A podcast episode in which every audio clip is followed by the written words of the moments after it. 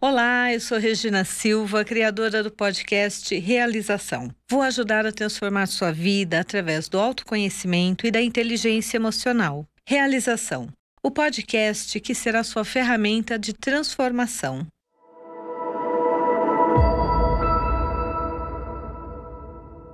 Hoje nós vamos falar sobre o quanto o fato de nós sermos emocionais ou racionais pode nos ajudar ou prejudicar o nosso planejamento. Como é que isso ocorre? Em primeiro lugar, nós precisamos entender exatamente o que significa ser emocional e ser racional. Óbvio que todos nós temos um lado emocional e um lado racional mas nós temos uma preferência ou nós usamos mais um lado do que o outro. Então é muito comum que uma pessoa emocional, ela vai ser uma pessoa que ela vai ver suas emoções com mais intensidade, ela vive mais no aqui e agora. É aquela pessoa que ela decide fazer as coisas quando ela tem vontade. Então ela vai fazer uma viagem, ela quer visitar os lugares conforme ela se sente disponível emocionalmente. Pode ser que ela vá em um lugar e ela fique lá as férias inteiras. Por quê? Porque para ela é importante vivenciar, é ter a experiência e não necessariamente cumprir um planejamento. Então, quando nós pensamos em uma pessoa emocional, nós podemos utilizar como referência a TLT, terapia da linha do tempo. Dentro da TLT, nós temos dois tipos clássicos de pessoas ou de linhas do tempo. Óbvio que nós precisamos relembrar que a linha do tempo é uma metáfora. É aquilo que nos dá a clareza sobre o que é verdade e o que é mentira, o que realmente ocorreu e o que não ocorreu, o que é ilusão do que é realidade. Quando nossa metáfora da linha do tempo não existe, nós nos perdemos em nós mesmos. E aí nós não sabemos o que é realidade, o que é fantasia, o que aconteceu ou o que não aconteceu. Por isso que uma pessoa quando ela conta uma história muitas vezes. Muitas vezes o que acontece com essa pessoa, ela vai pegar aquela história e ela vai criar essa realidade dentro dela. Anos depois, ela pode ter dúvida se aquilo foi real ou se aquilo foi uma história ou uma fantasia criada por ela. Primeiro nós vamos entender as pessoas que têm uma tendência a serem mais emocionais.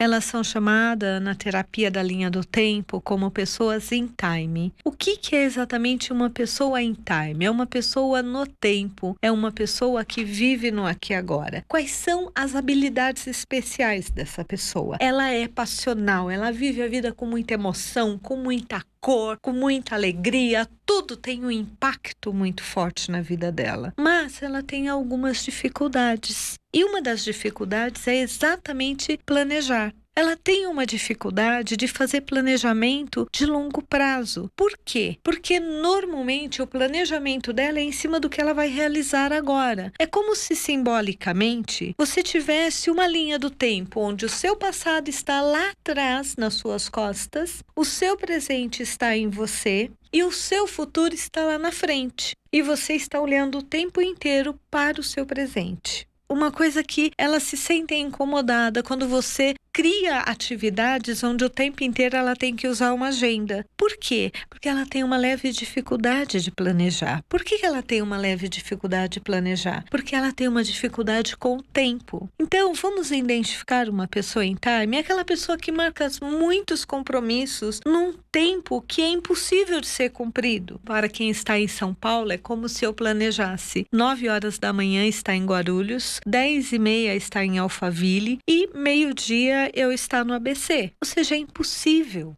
Por quê? Porque é inviável, não, não há tempo possível. Só que, como ela lida com o mundo mais emocional, ela não tem muitas vezes essa noção, então ela vive atrasada, ela marca muitos compromissos ao mesmo tempo, ela vive correndo e normalmente ela cria um pouco de ansiedade por conta disso. Essas pessoas são fantásticas para serem amigos, para você viajar junto, elas são divertidas, elas trazem toda essa parte de vida para sua vida. Mas, quando você fala em planejamento, elas preferem sonhar do que planejar.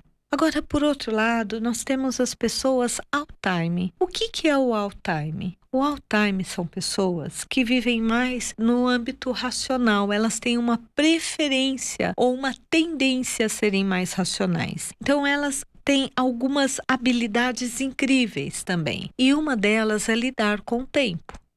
Se você pedir para uma pessoa time para ela fechar os olhos por um minuto, ela possivelmente manterá os olhos fechados por um minuto. Enquanto que a in time, ela pode ficar um segundo como cinco minutos. Tudo vai depender de como ela se sente, como é que ela lida com esse tempo emocional dentro dela. Se estiver tudo bem, ela pode ficar ali cinco minutos. Então, por quê? Pela dificuldade de lidar com o tempo. Por outro lado, a Alzheimer, ela tem uma grande facilidade de planejar. Por quê? É como se ela olhasse para as memórias dela como se fosse uma tela de cinema na frente dela, onde ela vê o passado, o presente e o futuro. E olha que interessante.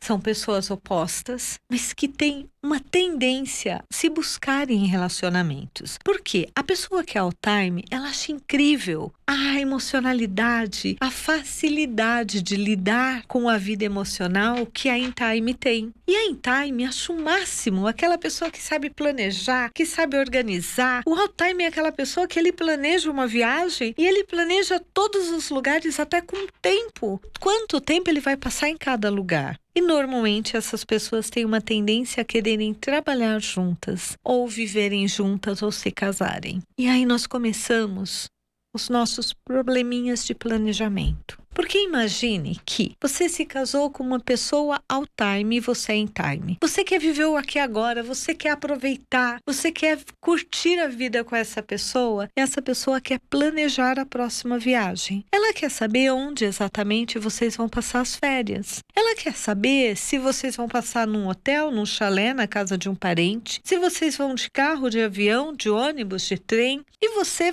pensa com você, por que que eu preciso me preocupar com isso agora? Se efetivamente eu só vou saber quando eu estiver fazendo a viagem. E aí nós começamos a ter conflitos. Porque enquanto um quer planejar totalmente, o outro não vê sentido em planejar. Enquanto um quer guardar dinheiro, o outro não entende por que, que ele não pode viver o aqui agora. E se amanhã ele não estiver mais aqui? Nós podemos sim usar, como nós temos esses dois aspectos dentro de nós, nós podemos usar os dois conscientemente. Como é que eu posso fazer isso? Em primeiro lugar, entendendo qual é o meu lado mais forte.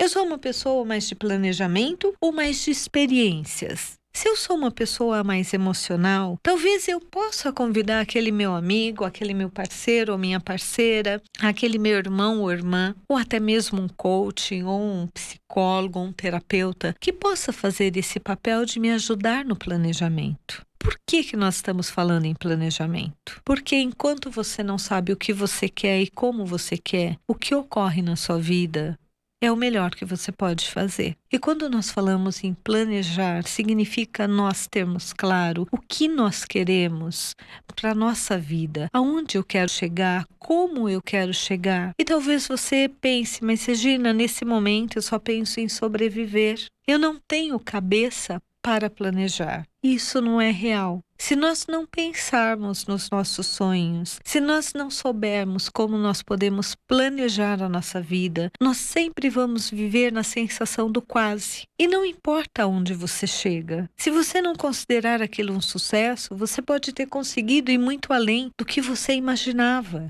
Mas, se você não tiver claro por que você chegou lá e se aquilo não é uma realização, você sempre vai considerar isso como um processo de sorte, um processo de azar. Não importa. Como dizia Henry Ford, se você acha que você pode, você pode.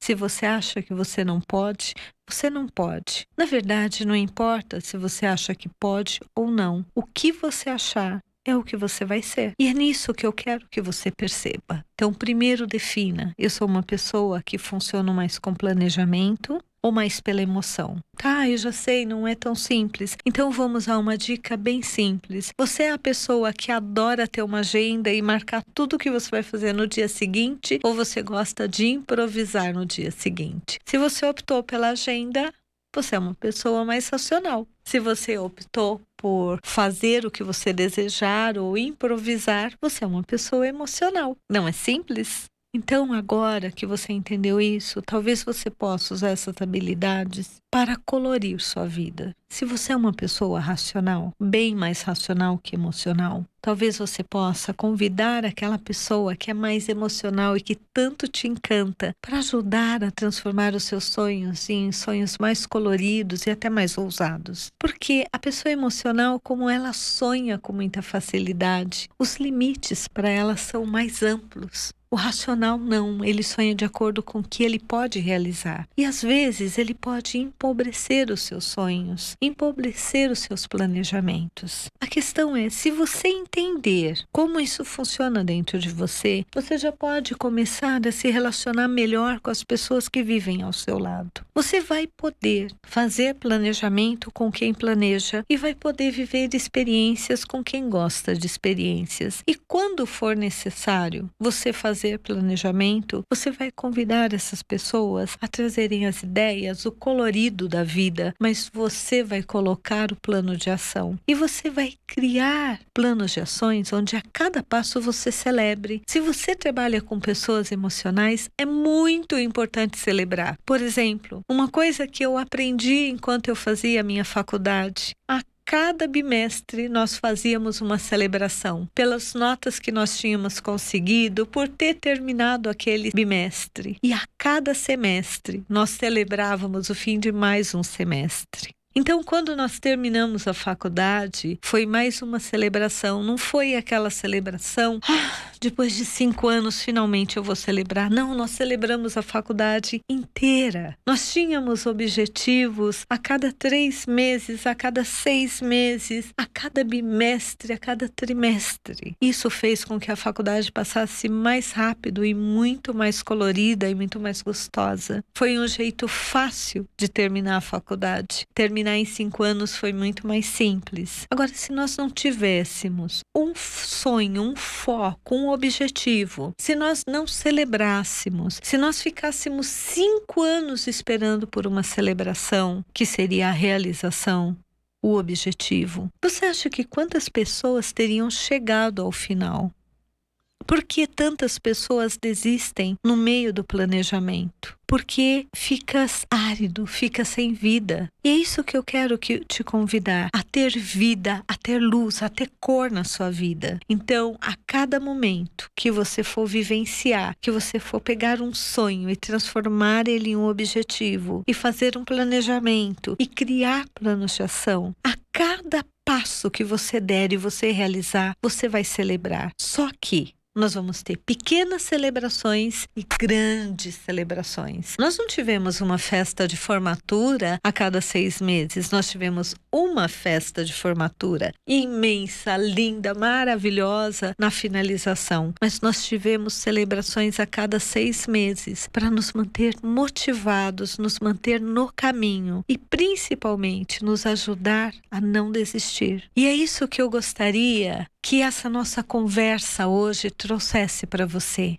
Que você começasse a celebrar mais a sua vida, a trazer mais vida para a sua vida. Você começasse a trazer mais sentido para a sua vida. Regina, eu não sei fazer isso. Então busque alguém. Se você for uma pessoa mais racional, busque uma pessoa emocional para correr ao seu lado, para segurar a sua mão. Se você for uma pessoa mais emocional, busque alguém que leve a cenoura na frente te faça enxergar a cenoura para que você não perca o caminho. Esse é o meu desejo e esse é exatamente o ponto de hoje, que você possa se conhecer um pouco mais e se apropriar desse conhecimento. E através disso, que você possa definir como você vai fazer com que a sua vida tenha mais sucesso, mais planejamento, mas principalmente que você tenha mais autonomia, mais independência e mais poder. E poder só funciona quando nós temos poder sobre nós. O poder sobre o outro é medo. O poder sobre nós é liberdade, é autonomia. Eu te espero no próximo podcast com um pouco mais de autoconhecimento, um pouco mais de conhecimento, para que você possa transformar a sua vida e ser o sucesso que eu sei que você realmente tem capacidade de ser.